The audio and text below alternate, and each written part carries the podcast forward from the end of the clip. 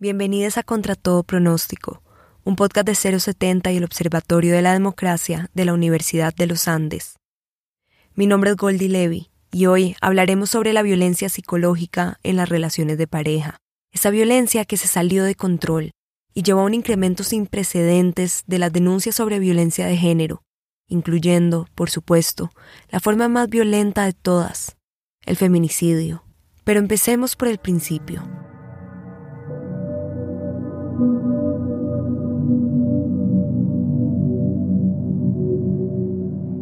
Antes de que exista cualquier tipo de violencia física, existe una violencia psicológica.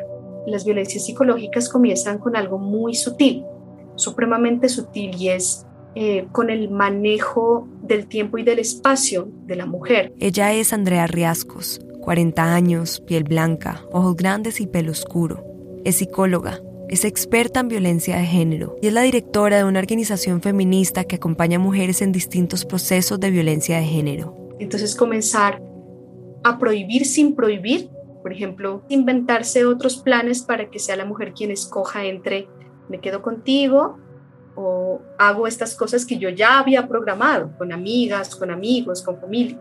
Y siempre terminamos escogiendo entre nuestra pareja y nuestra familia y nuestros amigos considerando mucho más importante nuestra pareja y su presencia en nuestra vida mucho más importante que estas otras personas que son fundamentales también. Entonces, estas dinámicas que son muy sutiles, supremamente sutiles, que no hay una violencia manifiesta, pero que evidentemente hay un ejercicio de control, como regálame tus claves, yo te doy las mías, sí, porque no tenemos nada que escondernos, y que muchas veces se ven como actos de amor, han pasado casi 10 años desde que Andrea fundó, junto a una colega, la Corporación 8 de Marzo en la ciudad de Pasto, en Nariño. En ese tiempo lo ha visto todo. Mujeres enfrentándose a ciclos de maltrato, maltrato que en casos se convierte en violencia física y violencia física que termina en asesinato, o maltratos psicológicos que marcan a una mujer por siempre. Pero también ha visto lo contrario, Mujeres que rompen estos ciclos, que se liberan del control machista y que, como ella, ayudan a otras a salir de la violencia. Pero para entender cómo se llega a ese punto, hay que empezar por el principio, es decir, por entender que estas violencias no son espontáneas, no surgen de la nada, surgen, como dice Andrea, de pequeñísimas acciones violentas, casi que imperceptibles, violencias que se suman una tras otra, que se acumulan, se multiplican. Y hay una metáfora más bien sobre esto que es el de la, el de la rana en agua tibia, ¿no? No hay una violencia que se presenta de manera abrupta porque si lo hubiera es fácil identificar. No, la violencia psicológica es muy sutil y siempre va de menos a más. Entonces, pues no tengo escapatoria porque además es un hombre que me ama, es alguien a quien yo amo y quien yo creo que si yo quiero salvar esta relación o tener una buena relación y mantener esta relación que para mí es tan importante, pues tengo que ceder. Lo terrible del ciclo de violencia es que esta dinámica siempre va, va de un acto violento sutil a un acto violento muy manifiesto y cada vez más grande. Hasta que se normalizan. Y lo que mantiene el ciclo de violencia es la esperanza es la esperanza, ¿no? Es esa falsa idea de que es que él sí cambia. Él sí es capaz de ser un hombre lindo conmigo porque ya lo ha sido, evidentemente. Entonces, y vuelve la dinámica, ¿no? Entonces, soy yo el problema.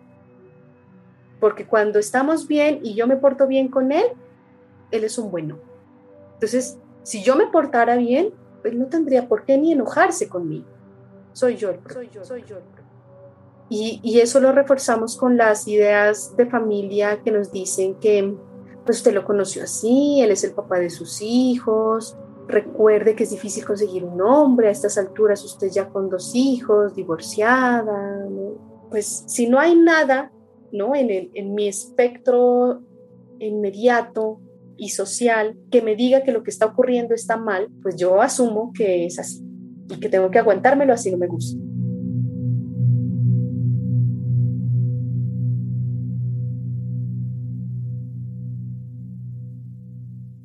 En esta temporada de Contra todo pronóstico estamos haciendo algo distinto. Contamos historias que nos ayuden a entender qué y quiénes están detrás de las cifras. Por eso, en este segundo episodio, queremos entender cómo se normalizan las violencias psicológicas, por qué parecemos tolerarlas y qué ocurrió con la violencia de género durante la pandemia. Como siempre, partimos de un dato, una cifra, que nos entrega el Observatorio de la Democracia, el Centro Académico de Investigación y Análisis de Opinión Pública y Comportamiento Político y Social de la Universidad de los Andes, y que en este episodio son el resultado de una encuesta a nivel nacional llamada Colombia 2020, un país en medio de la pandemia, y que, aunque no se centran en la violencia física, sí sirven para rastrear la violencia psicológica, es decir, esos comportamientos sutiles que la anteceden, como explicaba antes Andrea Riascos. Para Juan Carlos Rodríguez Raga, codirector del Observatorio de la Democracia, hay tres datos en particular que ponen esa violencia psicológica en evidencia. El primero tiene que ver con una pregunta que hacemos y que evidencia la actitud de dominación de algunos hombres frente a las mujeres. La pregunta es, ¿usted está de acuerdo en que si una mujer quiere ir a visitar a su familia o amigos, debería pedirle permiso a su esposo?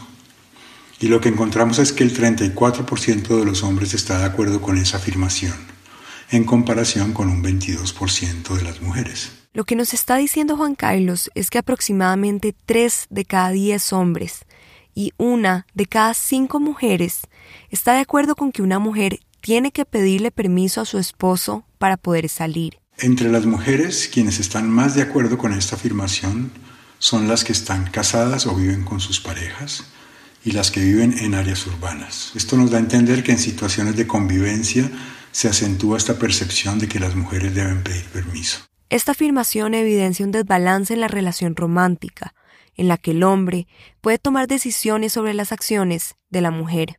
Para el segundo dato se les preguntó a los encuestados si estaban de acuerdo con la afirmación que dice que las mujeres se preocupan por su apariencia física para atraer la atención de los hombres.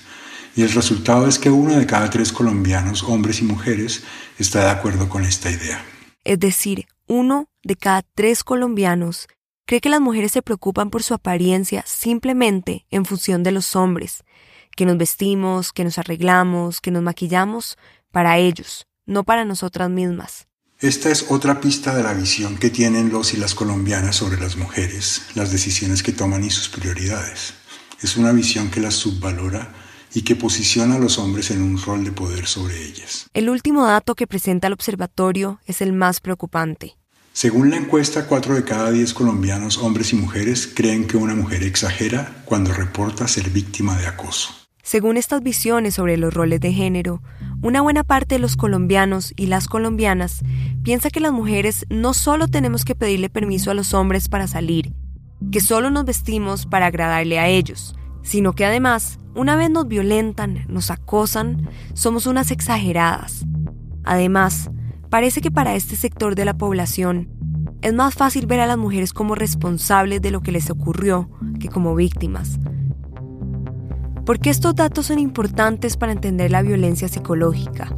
Porque esa violencia tiene como objetivo degradar o controlar las acciones, comportamientos, creencias y decisiones de otras personas y puede terminar en violencia física. Y como ya sabemos, la pandemia encerró esa violencia en la casa, en el espacio doméstico, que se ha vuelto uno de los lugares más peligrosos para las mujeres.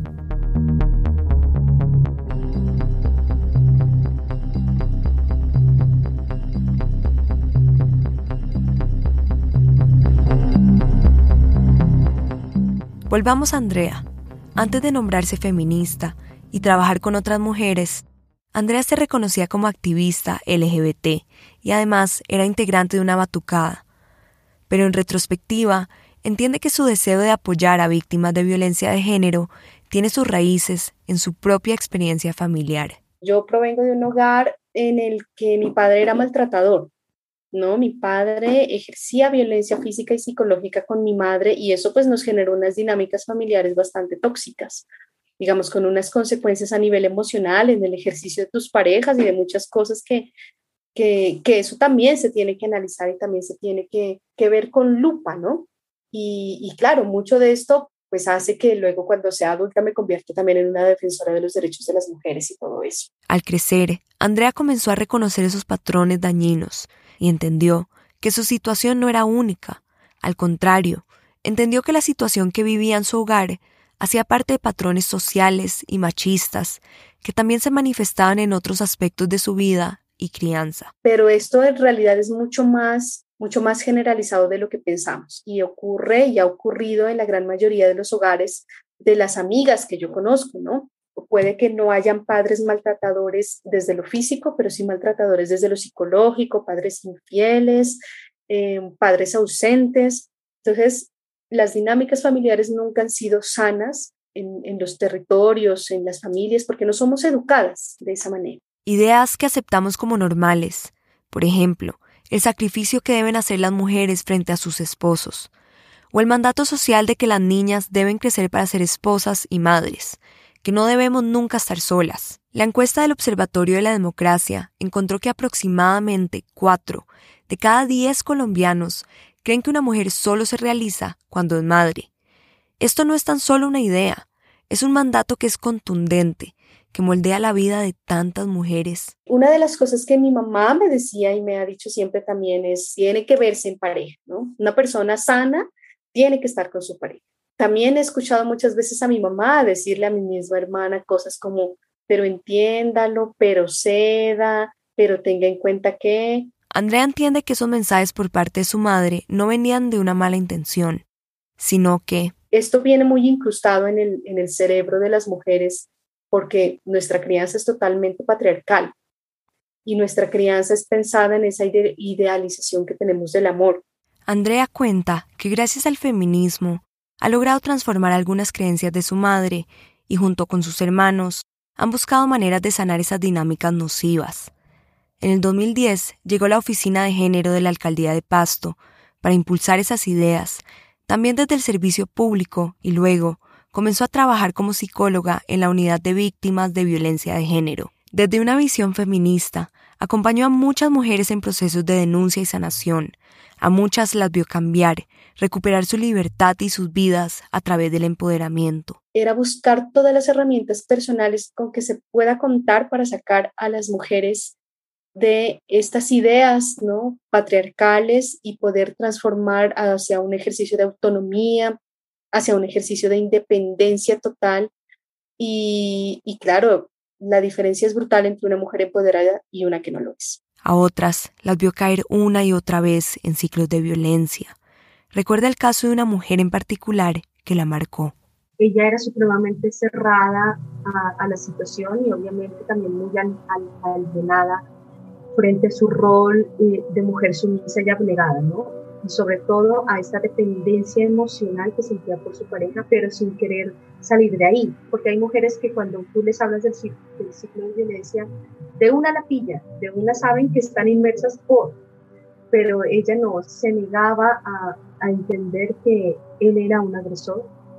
Entonces ella no se veía a sí misma como una víctima como tal, ¿no? sino más bien una responsable de, de esa dinámica de la relación él. Entonces, por más que trabajamos y eso, la verdad fue súper complejo y, y, pues al final desistimos las dos porque pues tampoco puedes obligarle a una persona no a ser consciente de nada. Ya estaba demasiado sumergida en ello, ¿no? Entonces fue muy complejo. Antes de continuar, tenemos que dejar algo muy claro. Esta mujer, como tantas otras que son violentadas por sus parejas, no se quedó ahí porque quiso o porque es boba, como tan frecuentemente se les acusa. Estar en una relación con dinámicas violentas se convierte en un ciclo vicioso, un ciclo que destruye poco a poco el autoestima de la mujer y que la somete, también como una forma de supervivencia, Salir de esos ciclos es muy difícil e implica luchar también contra la normalización de esas violencias que intentan justificarse en visiones del amor romántico que la sociedad nos ha incrustado en nuestra psique. Ese amor sufrido de telenovela, ese amor que no importa cuánto duela, todo lo supera. Además, sabemos que la violencia doméstica no arranca con un golpe.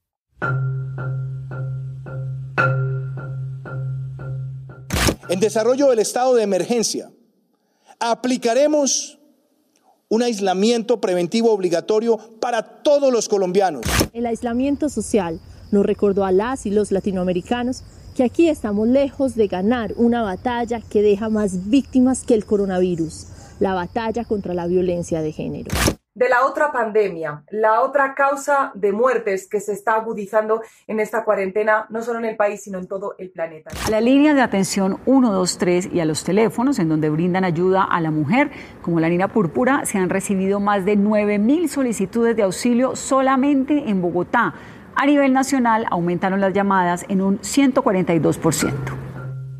La pandemia terminó por complicar todo Mientras el espacio público se convirtió en una fuente de posible contagio, la estadía en casa, la convivencia obligatoria en el espacio privado, trajo su propia clase de riesgos para las mujeres. Pues hace que eh, comiencen a convivir en un hogar eh, las mujeres con hombres eh, en dinámicas totalmente violentas, sin, sin posibilidad de escape. Porque la pandemia hacía que te vieras obligada a confinarte y no pudieras salir a ningún lado por proteger a los otros miembros de tu familia, a tu otro núcleo familiar. Entre marzo y agosto de 2020, el periodo más estricto de aislamiento, las llamadas a la línea 155 por violencia intrafamiliar aumentaron un 123% en comparación al mismo periodo en 2019.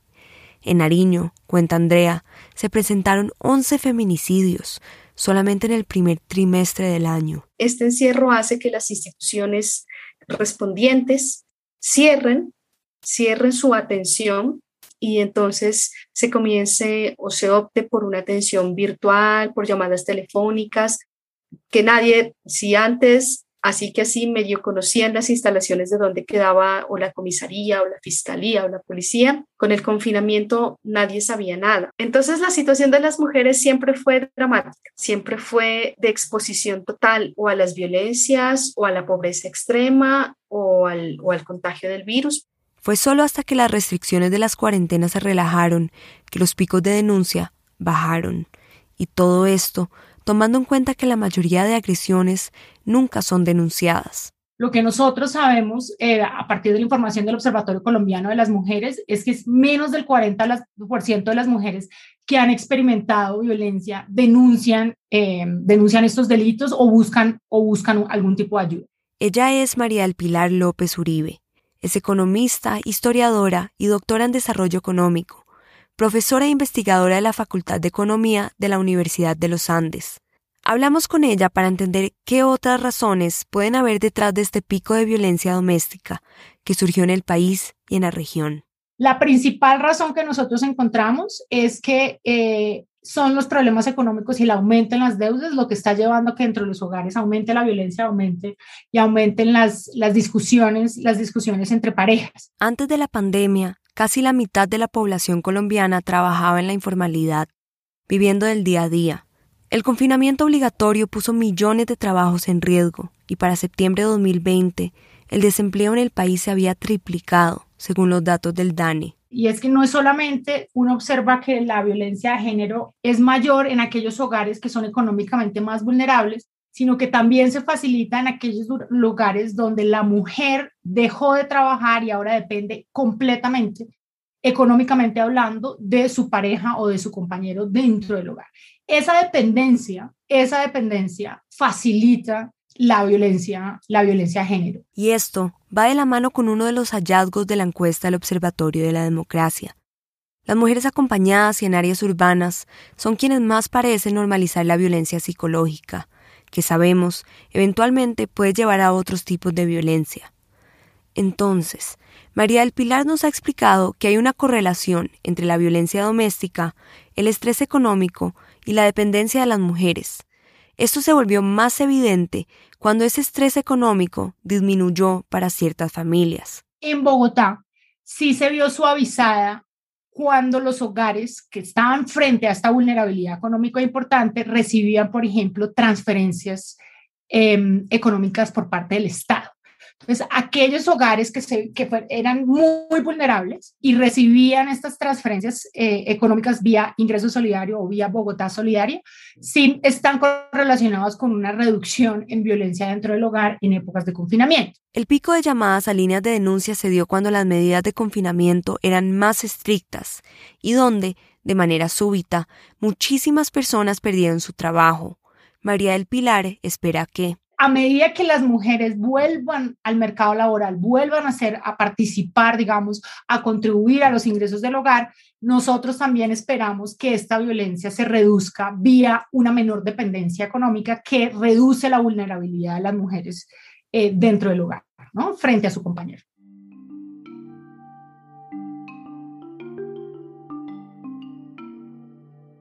En este episodio hemos tratado de sumar y entender los factores que llevaron a un pico en la violencia doméstica durante el 2020.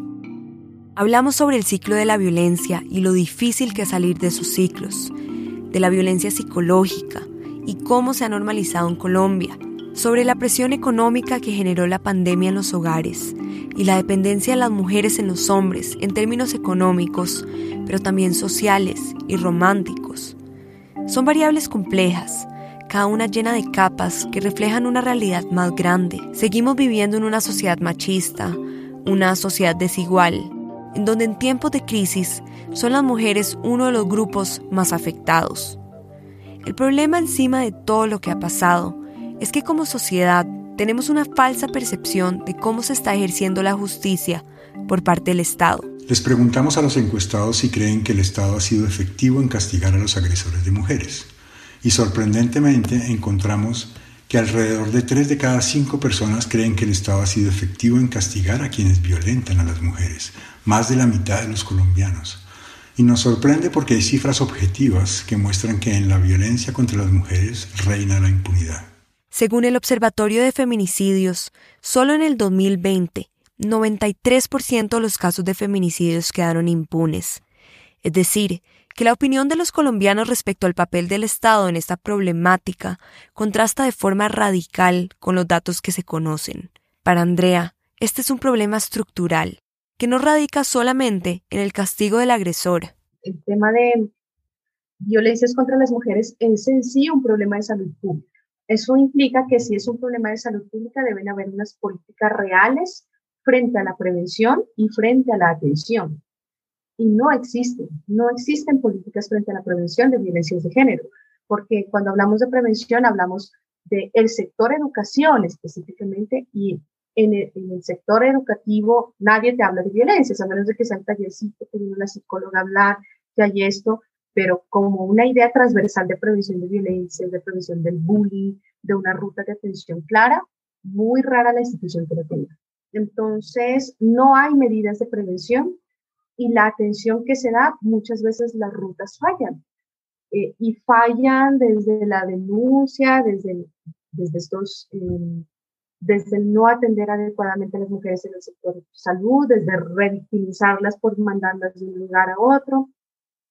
Eh, el COVID lo que hizo fue disparar el tema de violencias contra las mujeres, pero además demostró la ineficacia de las instituciones para hacer frente a estas violencias, Así que es un error pensar que vamos por buen camino.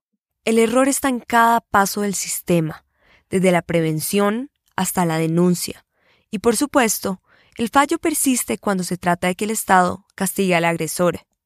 A esto le deberíamos sumar la visión que nos compartió María del Pilar, esa en la que el Estado juega un rol no tanto en su papel punitivo, como en el bienestar económico y material de los ciudadanos, y ya sabemos que ese bienestar económico tiene un impacto directo en la violencia intrafamiliar.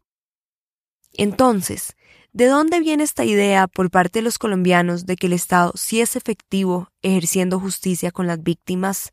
Para Andrea. Yo creería que esa percepción se da porque últimamente se habla mucho en los noticieros de violencias de género, ¿no?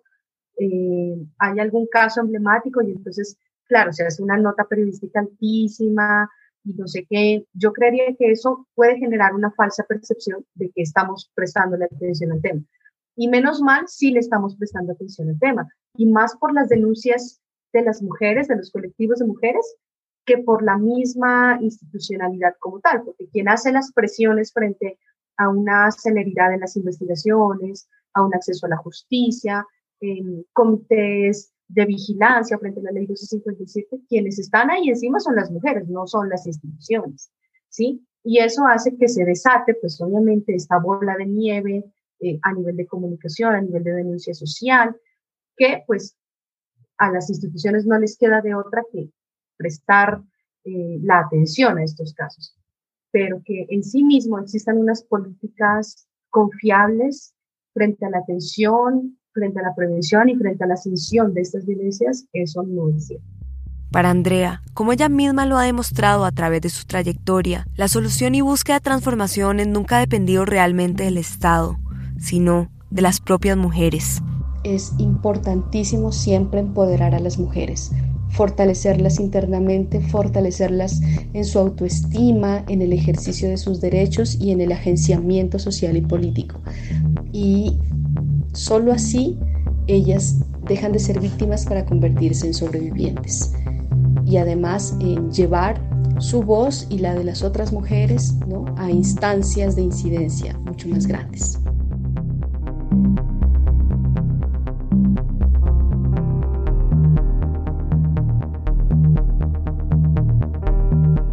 Si conoces a alguien o te consideras víctima de violencia doméstica, denuncia, conoce las líneas y rutas de atención y busca ayuda.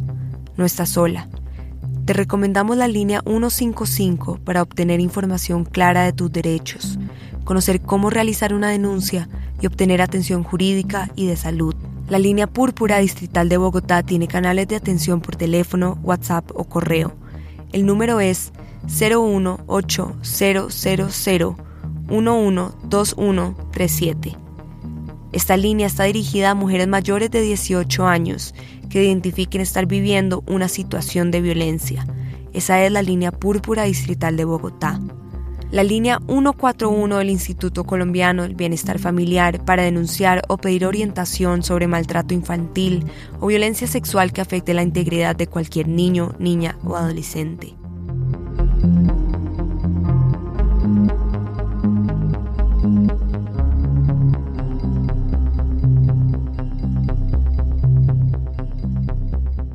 Este episodio fue producido por el equipo de 070 Podcast, producido por Goldie Levy, editado por Natalia Arenas. Fue realizado con el apoyo de Catalina Barragán y Juan Carlos Rodríguez Raga del Observatorio de la Democracia de la Universidad de los Andes. Muchas gracias por escuchar.